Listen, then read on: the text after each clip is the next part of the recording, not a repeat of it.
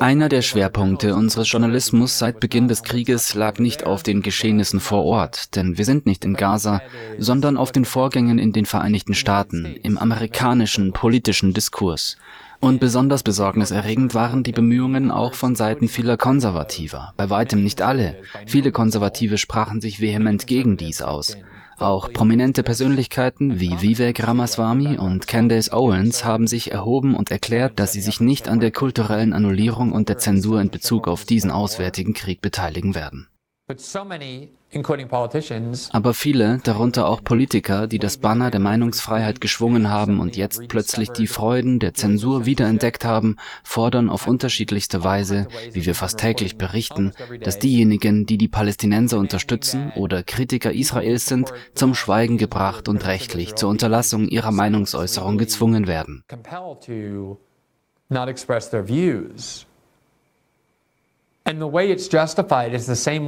Und die Art und Weise, wie dies gerechtfertigt wird, entspricht der Argumentation der liberalen Linken, die ihre Forderungen nach Zensur damit begründet, dass die Menschen, die zum Schweigen gebracht werden sollen, nicht wirklich legitime politische Ansichten äußern, sondern stattdessen zum Hass aufstacheln.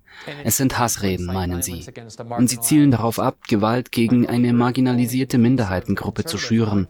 Nur sind im Fall der Konservativen, die dies fordern, die von der Einschränkung der Meinungsäußerung bedrohten, marginalisierten Minderheiten, nicht Transsexuelle oder Schwarze, Einwanderer oder Frauen, Latinos oder amerikanische Ureinwohner, sondern amerikanische Juden. Und die Prämisse der Zensurkampagne ist im Grunde sehr eindeutig, nämlich dass ein pro-palästinensischer Protest fast per Definition antisemitisch ist, wenn er zur Gewalt gegen Juden anregt.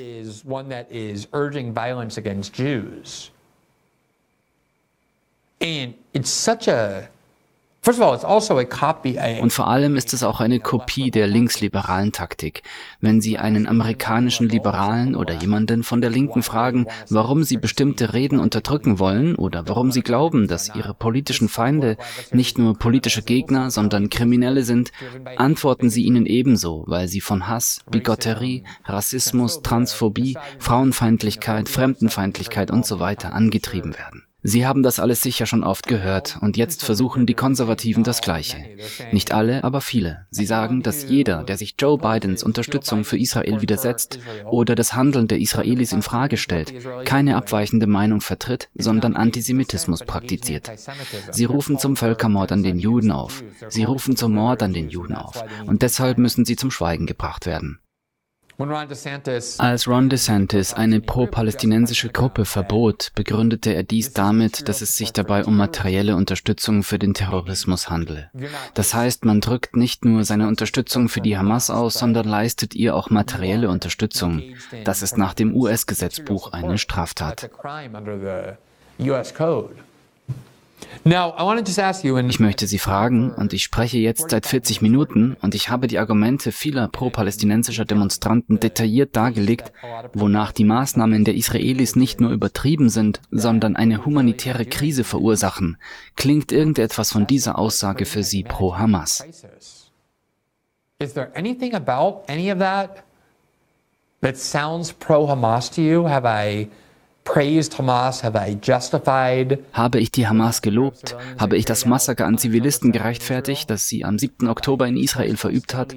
Habe ich Feindseligkeit gegenüber Juden geäußert? Juden als Gruppe meine ich. Nein, natürlich nicht. Selbstverständlich nicht. Das ist ein erbärmliches Argument. Es ist erbärmlich. Es ist so, als würde man sagen, dass Leute, die gegen Zuwanderung sind, nicht wirklich über die Dinge besorgt sind, die sie behaupten. Sie sind nur weiße Nationalisten, die nicht weiße Menschen nicht in die Vereinigten Staaten lassen wollen. Stimmt es, dass einige Einwanderungsgegner weiße Nationalisten sind, die nicht wollen, dass nicht weiße Menschen in die Vereinigten Staaten gelangen und so ihre Begründung lautet? Ja, es gibt definitiv einige dieser Leute. Man kann sie bei den Protesten finden, bei den Demonstrationen Demonstrationen gegen Immigration. Aber das gilt nicht für die Sache oder die Position an sich oder für die meisten Menschen, die sich Sorgen um Zuwanderung machen. Das Gleiche gilt für Menschen, die Israel unterstützen und diesen Krieg befürworten. Sind einige von ihnen durch den Hass auf die Araber motiviert und glauben, dass palästinensisches Leben minderwertig ist und dass die Palästinenser den Tod verdienen? Sicherlich, einige von ihnen sind dadurch motiviert. Wir haben es ihnen gezeigt. Pro-Israel-Demonstranten in den Vereinigten Staaten, die sagen, tötet sie alle verwandelt den Gazastreifen in einen Parkplatz, vernichtet ein plattgemachtes Gaza. Aber ich würde das niemals vorschlagen, weil ich nicht glaube, dass die Anwesenheit von Menschen, die so denken, bedeutet, dass alle Menschen, die Israel unterstützen oder diesen Krieg unterstützen, durch Hass auf Gaza motiviert sind. Viele von ihnen sind von der, meiner Meinung nach, fehlgeleiteten Überzeugung motiviert, dass dieser Krieg notwendig ist, um Israel vor Angriffen wie dem vom 7. Oktober zu bewahren. Und man kann die Liste fortsetzen. Jede einzelne Initiative hat Unterstützer, die extremistische oder abstoßende Ansichten Ansichten haben, sogar bigotte Ansichten. Aber das bedeutet nicht, dass man diese Ansichten auf jeden übertragen kann, der diese Initiative unterstützt, denn das ist nicht wahr. Und ja, es gab pro-palästinensische Demonstranten, die die Hamas lobten und das zum Ausdruck brachten, was ich als Antisemitismus gegenüber Juden betrachten würde. Aber das trifft keineswegs auf alle oder die meisten von ihnen oder die Bewegung selbst zu. Das ist eine Argumentationstaktik, bei der es darum geht, den Charakter von Menschen zu zerstören, anstatt auf ihre ihre Argumente einzugehen, was die amerikanische Rechte schon seit Jahren propagiert. Sie verabscheuen das. Wir haben Ihnen einen sehr klugen Artikel und einen Kommentar aus dem Jahr 2021 vorgelesen, in dem es hieß, dass das Problem darin besteht, dass wir aufgehört haben, uns auf Argumente einzulassen und stattdessen den Charakter der Menschen angreifen. Anstatt sachliche Debatten zu führen, beschuldigen wir Menschen, bigott zu sein. Dabei wurde die Liste all der Dinge aufgezählt, die nach Ansicht der Autoren falsch sind und die viele Israel-Unterstützer derzeit zur Rechtfertigung rechtlicher Schritte gegen pro-palästinensische Demonstranten verwenden, indem man behauptet, dass pro-palästinensische Demonstranten gleichbedeutend mit Judenhass, Fanatismus, Hassreden und dem Wunsch nach dem Tod von Juden sind. Und das ist einfach nicht wahr. Es ist einfach nicht wahr. Zunächst einmal sind viele, viele, nicht wenige, viele der Menschen, die an pro-palästinensischen Protesten teilnehmen oder sie anführen oder organisieren, Juden, westliche Juden und amerikanische Juden. Und es ist absurd zu behaupten, dass Menschen, die als Juden geboren wurden, die in Familien leben, die zu 100 Prozent jüdisch sind, deren Großeltern sie lieben und Eltern, die sie lieben und Geschwister, die sie lieben und Freunde, die sie lieben und Gemeinden, die sie lieben, die alle jüdisch sind, irgendwie von Judenhass getrieben sind, da sie auch palästinensisches Leben als wertvoll ansehen. Und doch ist das das vorgebrachte Argument, man sei antisemitisch, sobald man pro-palästinensisch eingestellt ist, an einem pro-palästinensischen Protest teilnimmt oder Israel kritisiert. Das ist widerwärtig. Genauso abstoßend, wie wenn amerikanische Liberale einfach herumlaufen und jeden beschuldigen, ein Rassist oder Transphobiker zu sein, nur weil er in diesen Fragen nicht mit der liberalen Ideologie übereinstimmt. Hier ein Zitat aus The Guardian vom 19. Oktober. Hunderte verhaftet, als US-Juden gegen Israels Angriff auf den Gazastreifen protestieren. Demonstranten in Washington fordern einen Waffenstillstand und markieren einen Riss in der Gemeinschaft, während die Anti-Defamation League die Demonstrationen verurteilt. Linksgerichtete jüdische Aktivisten haben diese Woche in Washington gegen Israels Bombardierung und Blockade des Gazastreifens protestiert, was in Protesten gipfelte, bei denen Hunderte aufgrund zivilen Ungehorsams vor dem Weißen Haus und dem Kongress festgenommen wurden. Gruppen wie die ADL haben die Aktionen jedoch als nicht repräsentativ für die jüdischen Mitbürger abgetan und damit eine wachsende Kluft in der Gemeinschaft signalisiert, da der Krieg im Nahen Osten weiterhin Tausende von Menschenleben fordert. Die Polizei nahm am Mittwoch etwa 400 Demonstranten fest, nachdem sie auf dem Capitol Hill im Cannon Building, dem ältesten Bürogebäude des Kongresses einen Sitzprotest veranstaltet hatten, bei dem eine sofortige Einstellung der jüngsten Feindseligkeiten zwischen Israelis und Palästinensern gefordert wurde. Die Verhaftung folgte auf einen ähnlichen Protest am Montag, als 50 Aktivisten festgenommen wurden, nachdem sie die Tore des Weißen Hauses blockiert hatten. Die Veranstaltungen wurden gemeinsam von der Jewish Voice of Peace und If Not Now organisiert, zwei linken Gruppen, die sich auf einer erklärtermaßen antizionistischen und pro-palästinensischen Plattform engagieren. Zitat Ende. Es erinnert mich sehr an den Fall, in dem sich schwarze Konservative versammeln und Black Lives Matter anprangern oder die Polizei verteidigen. Oder indem sich Muslime in den Vereinigten Staaten gegen den Unterricht der Gender-Ideologie in den Schulen versammeln und weiße amerikanische Liberale Schwarze beschuldigen, rassistisch zu sein, die weiße Vorherrschaft verinnerlicht zu haben, oder indem weiße Liberale kommen und diesen Muslimen sagen, dass sie die weiße Vorherrschaft verinnerlicht haben und dass das der Grund ist, warum sie sich an diesen Protesten beteiligen. Zu sagen, dass eine große Anzahl von konservativen Schwarzen oder eine große Anzahl von Muslimen, die sich gegen den Unterricht der Gender-Ideologie in ihrer Schule wehren, in Wirklichkeit alle Anhänger einer weißen Vorherrschaft sind, ist erbärmlich. Und ich habe das schon oft gesagt. Und es ist genauso pathetisch zu behaupten, dass ein Anliegen, das viele, viele amerikanische Juden und westliche Juden und Juden in Israel unterstützen, ein antisemitisches Anliegen ist. Man muss schon sehr anmaßend, arrogant und dreist sein sein, um diese Personen als antisemitisch zu beschuldigen. Doch es ist genauso falsch und verwerflich, Nicht-Juden, die diese Sache unterstützen, als antisemitisch zu beschuldigen, denn diese Angelegenheit, dass pro-palästinensisches Leben wertvoll ist, ist nicht antisemitisch. Und die Menschen sollten Mitgefühl und Empathie haben und sich an die Gesetze des Krieges und die humanitären Gebote halten, wenn sie Gaza angreifen. Das hat nichts mit Judenhass zu tun, genauso wenig wie die Ablehnung von Einwanderung etwas mit weißem Nationalismus zu tun hat.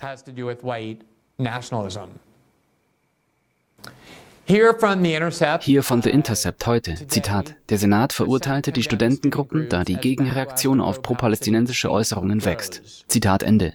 Riskieren wir unsere Karrieren aufgrund eines flüchtigen sozialen Posts, der kein einziges Leben in Palästina rettet? Zitat. Am Freitag verabschiedete der US-Senat eine bestimmte Resolution, in der er nach einem Tag der Arbeitsniederlegungen Anti-Israel und Pro-Hamas-Studentengruppen im ganzen Land verurteilte.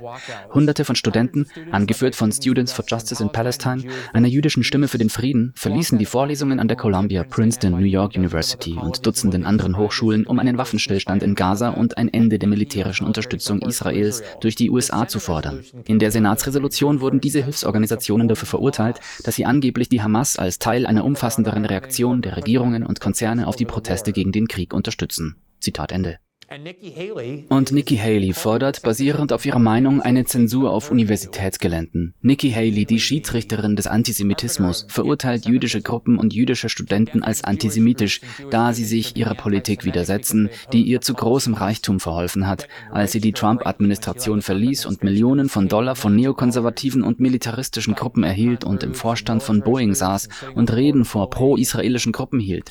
Jetzt ist Nikki Haley diejenige, die die Runde macht und sagt, Wer hasst Juden? Bis zu dem Punkt, der ein Aussprechen verbietet. Hier ist ihr Tweet vom 21. Oktober. Zitat. Keine Bundesgelder mehr für Hochschulen und Universitäten, die das Gedeihen von Antisemitismus auf dem Campus zulassen. Damit meint sie die Menschen, die Israel kritisieren oder die Ideologie des Zionismus ablehnen. Eine brandneue Ideologie, die Anfang des 20. Jahrhunderts entstand und jahrzehntelang debattiert wurde, die aber laut Nick Haley in den Vereinigten Staaten nicht mehr debattiert werden darf. Hier ist Ihr Tweet vom 26. Oktober. Zitat, man kann Antisemitismus nicht bekämpfen, wenn man ihn nicht definieren kann. Joe Biden und die Linke weigern sich, Antizionismus als Antisemitismus zu bezeichnen. Gott, stellen Sie sich vor, Sie versuchen zu behaupten, Joe Biden sei israelfeindlich, obwohl man Reden von ihm aus den 1980er Jahren finden kann, in denen er linke Kritiker Israels mit der Begründung angreift, sie hätten keine Ahnung, was Außenpolitik sei und dass Israel die größte Investition der Vereinigten Staaten darstelle. Der einzige Weg, wie sie es vorbringen kann, ist, sich darüber zu beschweren, dass Joe Biden Antizionismus nicht als Antisemitismus bezeichnen würde, obwohl ich mir sicher bin, dass er kein Problem damit hätte, dies zu tun. Zitat. Als Präsidentin, so sagte sie, werde ich die offizielle bundesstaatliche Definition von Antisemitismus dahingehend ändern, dass sie die Leugnung des Existenzrechts Israels einschließt und ich werde Schulen die Steuerbefreiung entziehen, wenn sie Antisemitismus und alle seine Formen nicht in Übereinstimmung mit dem Bundesgesetz bekämpfen. Das Massaker vom 7. Oktober und die darauf folgenden Wochen haben bewiesen, bewiesen, was viele von uns schon lange wissen. Es gibt keinen Unterschied zwischen Antizionismus und Antisemitismus. Um Antisemitismus zu bekämpfen, müssen wir ihn definieren und das beginnt an oberster Ebene. Zitat Ende. Immer wieder hören wir von Leuten wie ihr und Ron DeSantis und der Biden-Regierung und Josh Hawley und Tim Scott, dass wir als Folge dieses Angriffs auf ein fremdes Land mehr und mehr Einschränkungen der Meinungsfreiheit in den Vereinigten Staaten brauchen. Und der Grund, den sie dafür anführen, der Rahmen, den sie fordern, besteht in der Annahme, dass man, wenn man pro-palästinensisch ist oder die israelische Regierung kritisiert oder ihre Kernideologie in Frage stellt oder diesen Krieg in Frage stellt, so antisemitisch ist, dass man irgendwie aus dem Geltungsbereich des ersten Verfassungszusatzes herausfällt. Genauso wie linksliberale Zensierer jeden als Rassisten und Fanatiker bezeichnen, um diese aus dem Geltungsbereich des ersten Verfassungszusatzes auszuschließen. Dies ist ebenso gefährlich wie der Krieg selbst. Dieser Versuch, den neuen Krieg in einem fremden Land auszunutzen, um unsere grundlegenden verfassungsmäßigen Schutzmechanismen auszuhebeln. Und der Grund, warum es noch gefährlicher ist, abgesehen von der Tatsache, dass Versuche, die freie Meinungsäußerung einzuschränken, immer gefährlich sind, vor allem wenn sie im Namen der Sicherheit geschehen, was eine der Lehren des 11. September oder des Zweiten Weltkriegs war, als wir Japaner, Amerikaner im Namen unserer Sicherheit internierten, ist die große Gefahr des zerstörerischen Kriegs im Nahen Osten. Und es ist kein Krieg, der ihnen fern ist. Wenn sie Amerikaner sind, ist es ein Krieg, der direkt vor ihrer Haustür stattfindet, da ihre Regierung eine entscheidende Rolle bei der Ermöglichung dieses Krieges spielt. Und die Menschen in dieser Region, die wütend zusehen, wie die Israelis den Gazastreifen angreifen, geben den Vereinigten Staaten die Schuld. Und nicht nur den Vereinigten Staaten, sondern auch den amerikanischen Bürgern. Ebenso wie viele Menschen alle Palästinenser für die Taten der Hamas verantwortlich machen. Das ist die Osama bin Laden-Theorie, bei der die Kategorie der Zivilisten eliminiert wird, indem man sagt, die amerikanischen Bürger wählen ihre Regierung und sind daher dafür verantwortlich, wenn ihre Regierung die Bombardierung unschuldiger palästinensischer Familien und die Auslöschung Auslöschung des Lebens palästinensischer Kinder ermöglicht, was auch immer noch wahr sein mag. Ich weiß, dass es Zuschauer gibt, die mit meiner Meinung zu diesem Krieg nicht einverstanden sind, die mit einigen meiner Ansichten zu diesem Krieg oder mit allen Ansichten nicht übereinstimmen. Was ich die ganze Zeit betont habe, ist, dass wir uns auf die Dringlichkeit und die Notwendigkeit einer freien Debatte in den Vereinigten Staaten einigen können. Wenn wir eine freie Debatte haben und Menschen, die der Überzeugung sind, dass die US-Regierung ihren eigenen Bürgern durch die endlose Unterstützung Israels schadet, indem sie sich an diesem Krieg beteiligt, dann soll es so sein. Das ist Demokratie. Manchmal gewinnt man die Diskussion und manchmal verliert man sie.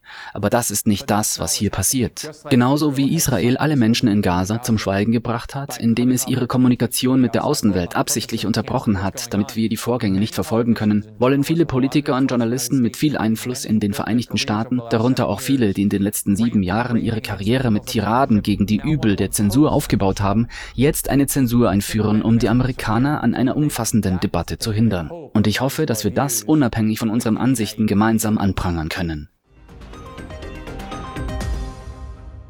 Vielen Dank, dass Sie sich diesen Clip von System Update angesehen haben, unserer Live-Show, die jeden Montag bis Freitag um 19 Uhr Ostküste exklusiv auf Rumble ausgestrahlt wird. Sie können die kompletten nächtlichen Sendungen live sehen oder sich den Bestand an Episoden kostenlos auf unserer Rumble-Seite ansehen. Außerdem finden Sie die vollständigen Episoden am Morgen nach der Ausstrahlung auf allen wichtigen Podcasting-Plattformen, einschließlich Spotify und Apple. Alle Informationen, die Sie benötigen, sind unten verlinkt. Wir hoffen, Sie dort begrüßen zu dürfen.